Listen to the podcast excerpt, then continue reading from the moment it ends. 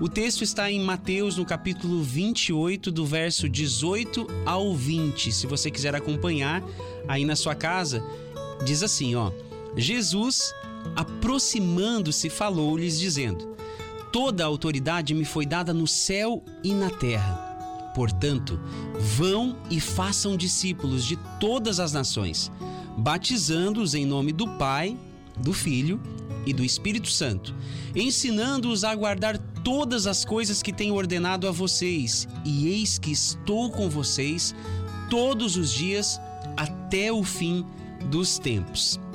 Quero convidar você a imaginar a seguinte situação no seu trabalho. Seu chefe vai viajar e ficar um tempo fora. Todos sabem o que precisam fazer na empresa, mas momentos antes de partir, o chefe dá uma última instrução para uma determinada missão. É tão importante que ele esperou esse momento para repetir a instrução. São as últimas palavras antes de viajar, e eu te pergunto qual seria a tua reação? Obedeceria essa missão? Ficaria olhando os colegas fazerem ou seria um opositor ao que ele pediu? Você só tem três opções, mas provavelmente obedeceria, até porque é o seu cargo que está em jogo. Se eu te dissesse que o dono do mundo fez algo similar, foi a uma viagem, prometeu que logo voltará e nos deixou incumbidos de uma missão. Essa missão é continuar a obra que ele começou. É a missão de restaurar a criação, a qual foi corrompida pelo pecado. No início, ele chamou outros doze que foram treinados para perpetuar essa missão. Logo em seguida, Jesus ortogou essa essa missão à sua representante aqui na terra, nós, a igreja. Vamos analisar as últimas palavras de Jesus antes de subir aos céus. E certamente o conteúdo que, que ele disse tem um grande peso. Imagine Jesus caminhando com os doze ensinando-os muitas coisas. Depois de três anos de convivência, ele partiria para o céu e as suas palavras certamente resumiriam e focariam naquilo que eles deveriam dar continuidade. Eu estou indo, mas vocês devem continuar a minha missão. Se Jesus deixou uma missão, você pode se posicionar de três formas. Você pode mergulhar na missão, você pode ser um espectador daqueles que mergulharam na missão, ou você pode ser um opositor desta missão. Em qual grupo você se encaixa? Em qual grupo Jesus gostaria que você se encaixasse? Então, em seu último discurso, Jesus aqui categoriza três pontos. Primeiro, a sua autoridade. O segundo, a sua missão. E em terceiro, uma garantia, ele dá uma garantia no final disso tudo. Primeiro, então, nós vamos falar sobre a autoridade de Jesus, do Rei Jesus. O verso 18: Jesus aproximando-se falou-lhes, dizendo: Toda autoridade me foi dada no céu e na terra. Efésios 1, no verso 20, diz o seguinte: Ele exerceu esse poder em, ele exerceu esse poder em Cristo ressuscitando dentre os mortos e fazendo sentar à sua direita nas regiões celestiais, acima de todo o principado, potestade, poder, domínio e de todo nome que se possa mencionar, não só no presente século, mas também no vindouro. E sujeitou todas as coisas debaixo dos pés de Cristo, e para ser o cabeça sobre todas as coisas, o deu à igreja, a qual é o seu corpo, a plenitude daquele que a tudo enche em todas as coisas. Jesus aqui está reivindicando sua autoridade. Ele recompensa era recompensa por sua humilhação, sua obra de expiação de pecados e por sua ressurreição, por meio da qual a morte fora vencida. Ele seria exaltado, iria sentar à direita do Deus Pai. Agora, absolutamente tudo está em seu poder. Nada foge do seu controle soberano, quer você acredite ou não. Não que Jesus não tivesse autoridade antes da ressurreição, mas agora a sua esfera de autoridade é ampliada para céus e terra, ou seja, para todo o universo. todo o universo. Jesus está prestes a dar uma ordem, mas era importante que os discípulos soubessem que esta ordem estava sendo dada pelo Rei do universo. Rei, Senhor dos senhores, Rei dos reis. Você está prestes, você que está me acompanhando aqui, você está prestes a ouvir uma ordem do Senhor do universo. Não é a missão que o Bruno está sugerindo a vocês, que o pastor Bruno está sugerindo, é a missão que o Rei do Universo está trazendo para os soldados que são recrutados para a sua missão de espalhar o reino na terra. O general, do general dos generais está prestes a fazer um comissionamento. Não é um recrutamento para pastores e missionários, mas para todos aqueles que desejam ser seus seguidores. A missão que ele dá está apoiada sobre esta autoridade e por causa dela, os discípulos poderiam ir, sabendo que o seu Senhor está no controle do universo. Por causa desta autoridade, nós podemos mergulhar em sua missão, confiantes de que ele fará o melhor. Quando mergulhamos em uma missão, precisamos conhecer quem está recrutando e o teor desta missão. Jesus está te recrutando. Que missão é essa então, Tiago? Nós vamos ver agora o que o pastor Bruno escreveu aqui no seguinte ponto: a missão dada pelo Rei Jesus e seus seguidores. Portanto, olha o que, olha o que diz o verso 19: Portanto, vão e façam discípulos de todas as nações, batizando-os em nome do Pai, do Filho e do Espírito Santo, ensinando-os a guardar todas as coisas que tenho ordenado a vocês. Esse verso é tão carregado de informações importantes que faz necessária uma análise das, das palavras. Primeiro, portanto, o que conecta com o verso anterior. A missão que Jesus vai declarar está pautada na premissa de que ele detém toda a autoridade, inclusive a autoridade para recrutar pessoas. Ele requer obediência, fé e senso de dependência. Depois tem uma palavrinha, vão, ide. Embora a ênfase aqui esteja nas próximas palavras, não podemos negligenciar o id. Não fazemos discípulos somente enquanto caminhamos, devemos também ir até lugares em que outros não foram. Olha só que interessante: 42% dos povos no mundo são considerados inalcançados. Ou seja, muita gente ainda não ouviu falar de Jesus e ele voltará somente quando o evangelho estiver sido pregado em toda a terra.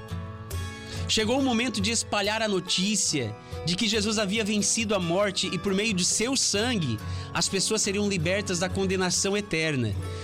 Se durante o ministério de Jesus o foco era os judeus, agora chegara o momento de espalhar a notícia pelo mundo inteiro. A ideia de ir é uma convocação para uma missão. Nossa missão não é apenas vir, mas também ir. Primeiro você vem, é transformado, experimentado, aprende e depois você é enviado. Uns são enviados para outros continentes, sim. Outros são enviados para o outro lado da rua. Mas todos somos enviados. Não se trata de acumular gente para sermos grandes. Trata-se de nós juntarmos nos juntarmos, depois sermos enviados. A Viva, a igreja que eu congrego aqui, irmãos, não pretende ser uma mega igreja. Antes, entendemos que à medida que Deus dá o crescimento, precisamos nos espalhar e multiplicar. E por isso tem um projeto muito bonito, inspirado por Deus, a ideia de 18 igrejas em 10 anos. Depois tem uma palavrinha escrita façam discípulos. Esse aqui é o ponto central do verso. Há uma ênfase no imperativo aqui. Jesus não está sugerindo, ele está ordenando. Trata-se de um mandamento enérgico. Mas o que é fazer discípulo? Em primeiro lugar, precisamos saber o que é um discípulo. Discípulo é aquele que segue Jesus, ouve e obedece é um seguidor de Jesus que conhece a Deus, vive em comunidade e serve no mundo para a glória de Deus. Portanto, antes de antes de fazermos discípulos, precisamos ser discípulos. Discípulo é aquele que em sua mente coração e mãos foram consagrados a Deus. Mas um discípulo é um aprendiz. Ele nunca estará plenamente maduro. É uma caminhada que deve haver progressão. Ser discípulo é somente para alguns poucos da igreja? Não! É para todos. Para você que está me vendo e me ouvindo agora. Se você é um seguidor de Jesus que conhece a Deus, vive em comunidade e serve no mundo, você é um discípulo. Agora, você está habilitado a fazer outros discípulos. E daí você pode perguntar: mas como? Ajudando-os a conhecerem a Deus, a viverem em comunidade e a servirem, servirem no mundo. Mas, especificamente, que estratégias podemos usar, irmãos? Em primeiro lugar, devemos apresentar Jesus para as pessoas. Na sequência, começamos a caminhar com elas, apresentar Jesus para as pessoas, para todas as pessoas. Você pode se encontrar com alguém uma vez por semana, por exemplo, e nesses encontros falar sobre a Bíblia e sobre Jesus, ajudar os outros a viver uma vida pautada no Evangelho. É difícil? Não é, é simples. Então, o ato de fazer discípulos é dividido em, em duas fases: apresentar Jesus evangelizar e acompanhar a pessoa através de um discipulado, até que essa esteja fazendo outros discípulos. Não é difícil. Precisamos anunciar no, ao mundo inteiro que sem Jesus eles serão condenados eternamente. É o que a Bíblia diz. Que eles estão sobre o juízo de Deus e que precisam se arrepender de seus pecados. Quando não fazemos, estamos negligenciando um ato de amor quando não falamos de Jesus para alguém, estamos negligenciando a salvação daquela pessoa. Ela precisa saber que seu estado natural é pecaminoso e levará ela para o inferno, é o que a Bíblia diz. Mas se ela se arrepender e se entregar ao senhorio de Cristo, ela fará parte da família de Deus. E Deus a receberá de certeza em seu descanso eterno. Discípulos que não fazem discípulos são soldados que fugiram da guerra. São jogadores que ficam no banco de reserva. São o sal que não salga, o açúcar que não adoça. Simplesmente perderam a sua essência. Não fazem o que nasceram para fazer.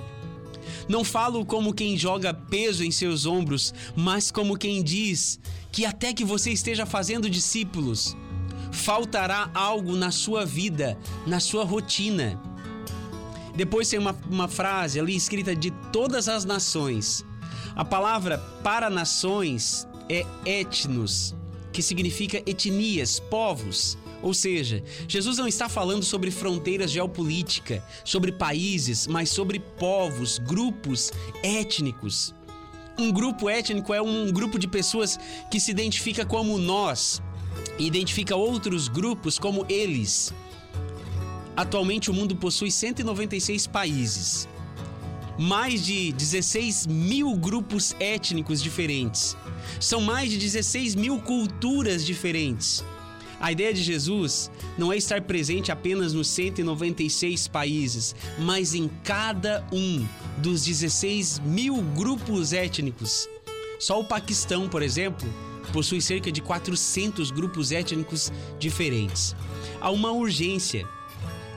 Há uma urgência em enviarmos pessoas para alcançarem os inalcançados. Jesus disse que só viria quando o evangelho do reino chegasse em todos os povos. Um povo é considerado não alcançado se menos de 2% da população é considerada cristã, evangélica, protestante, ou seja, não existem cristãos verdadeiros o suficiente para evangelizar e disciplinar discipular os demais habitantes. Quase 3 bilhões de pessoas se enquadram nessa categoria.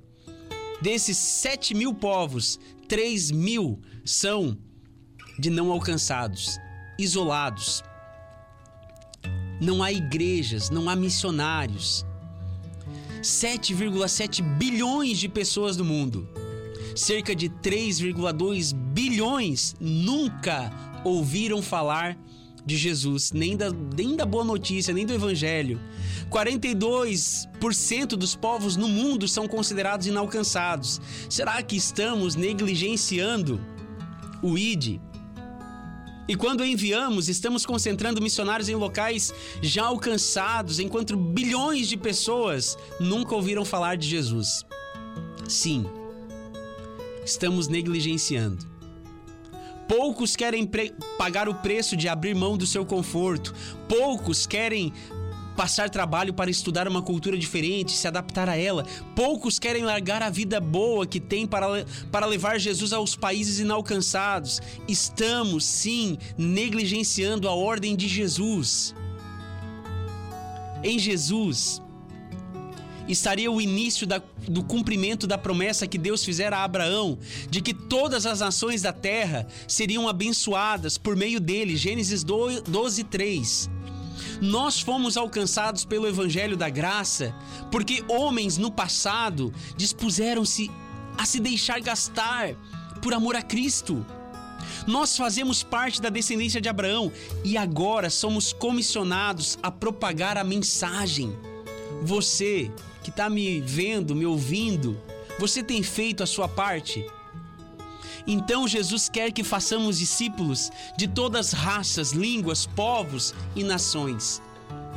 Ele não selecionou um país ou outro, é um chamado mundial. E nós fazemos parte dessa missão. Esse é o maior privilégio de nossa existência, participarmos ativamente da missão do Criador dos céus e da terra. Tem uma outra frase: batizando-os em nome do Pai, do Filho e do Espírito Santo. Batizando é um verbo subordinado a fazer discípulos. O batismo é um rito de entrada na comunidade dos salvos. É uma ação pública. Por que, que se batiza?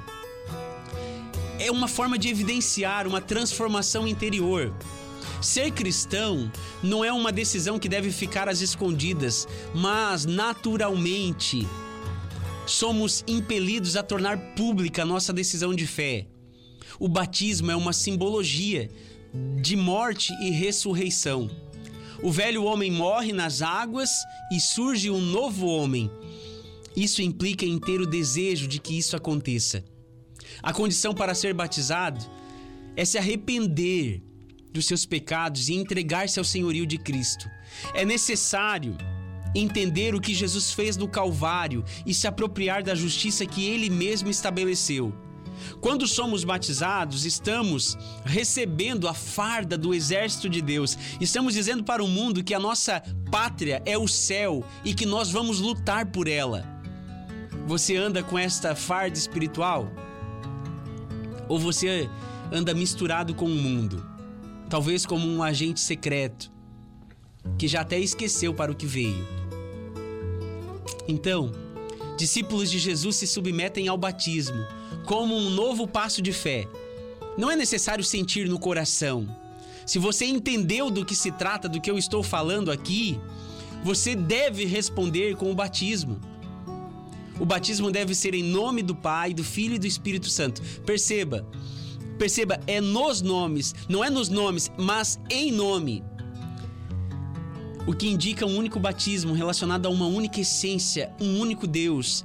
Em nome de significa ser levado a uma relação vital com. Isso é batismo. É um sinal público da nossa conexão com Deus Trino. E declaramos nossa sujeição a Ele. É um selo visível de que fomos reconciliados com Deus. O Deus Pai nos adota como filhos. O Deus Filho lava os nossos pecados com seu sangue, e o Deus Espírito habita nos nossos corações e santifica-nos. Depois tem uma palavrinha chamada ali ensinando, também é, do, também é um verbo subordinado aqui a fazer discípulos.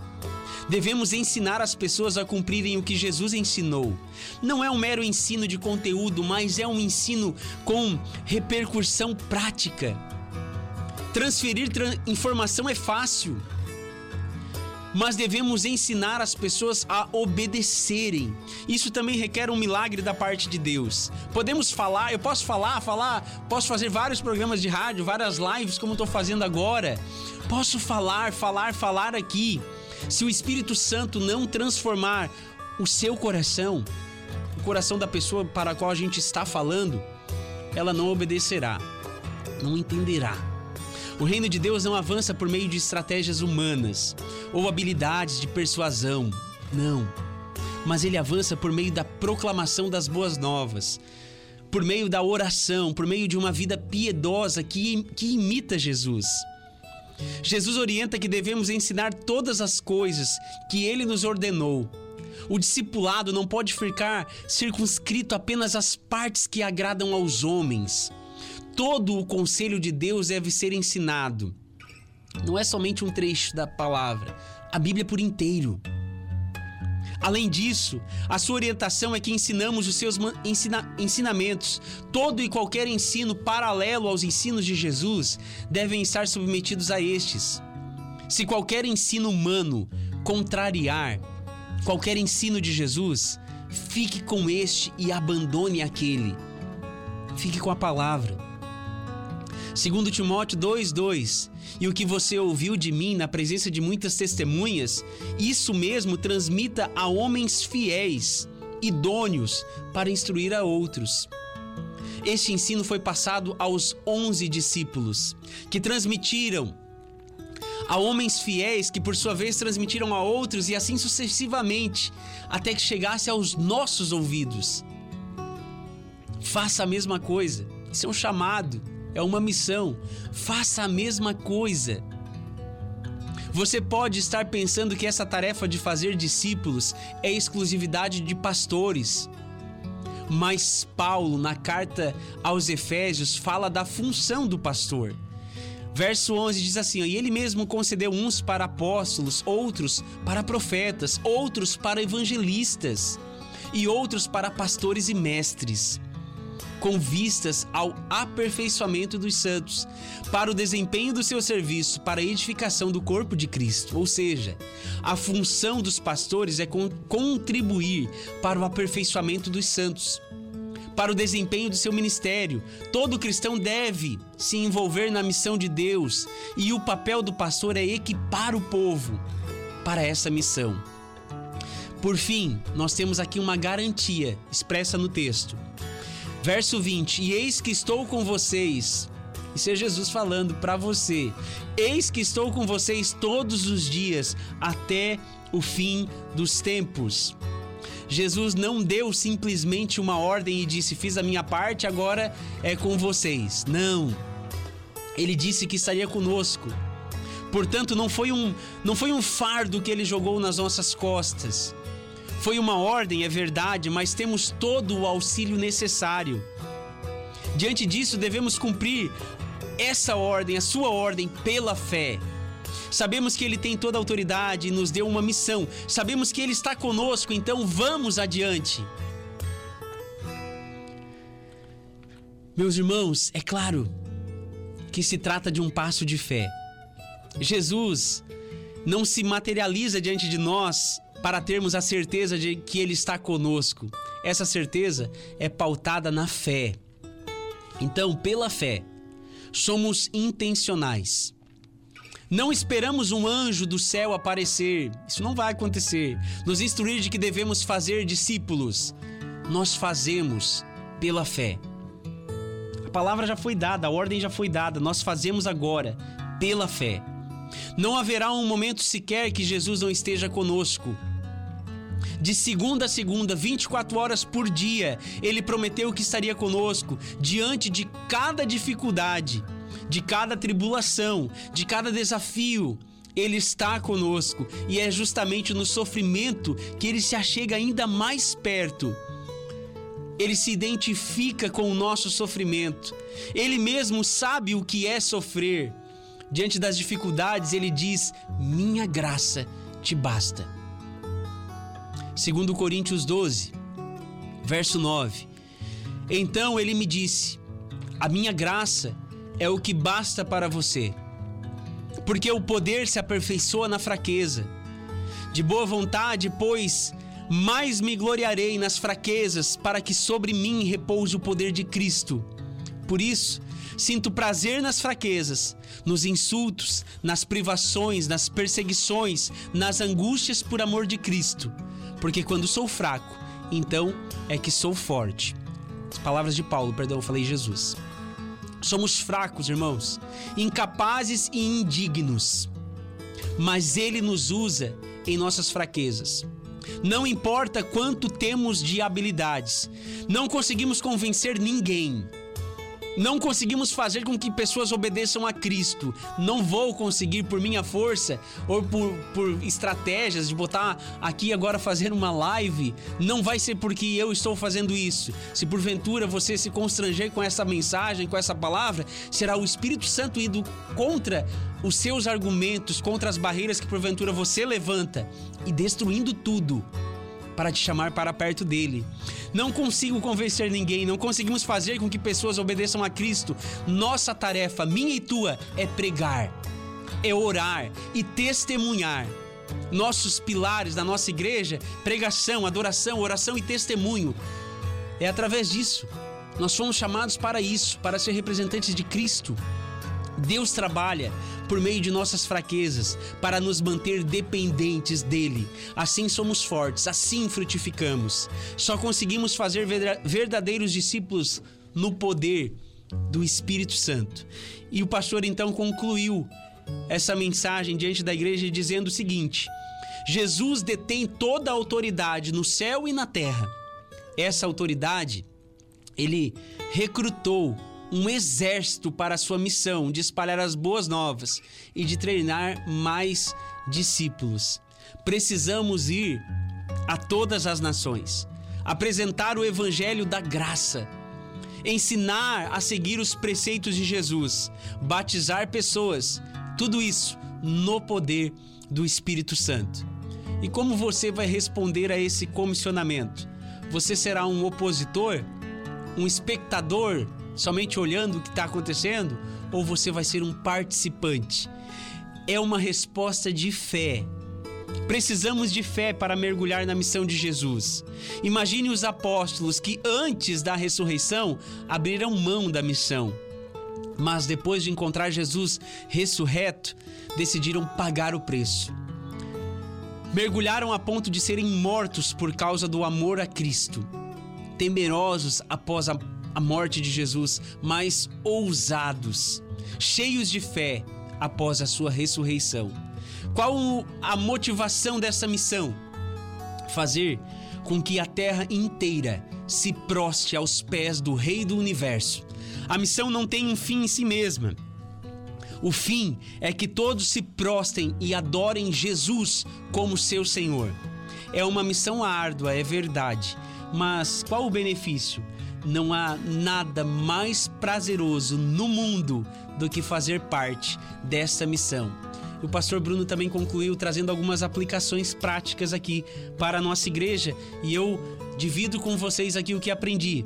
Ontem, ele disse o seguinte: trouxe um desafio, mergulhe. Você, principalmente que se diz crente, cristão, cristão, meu amigo, cristão católico, cristão protestante, mergulhe na missão de Deus. Você pode ser um missionário. Qual é o teu campo missionário? Pergunte-se a si mesmo. Espalhe as boas novas. Ajude as pessoas.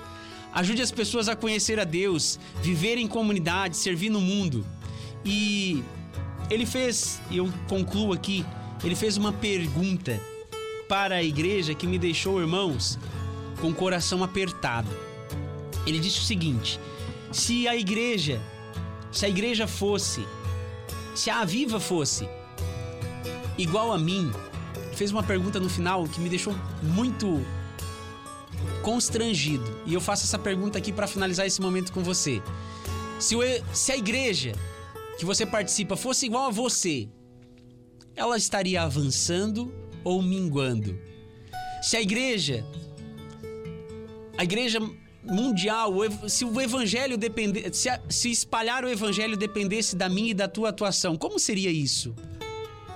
O evangelho continuaria se expandindo ou minguaria?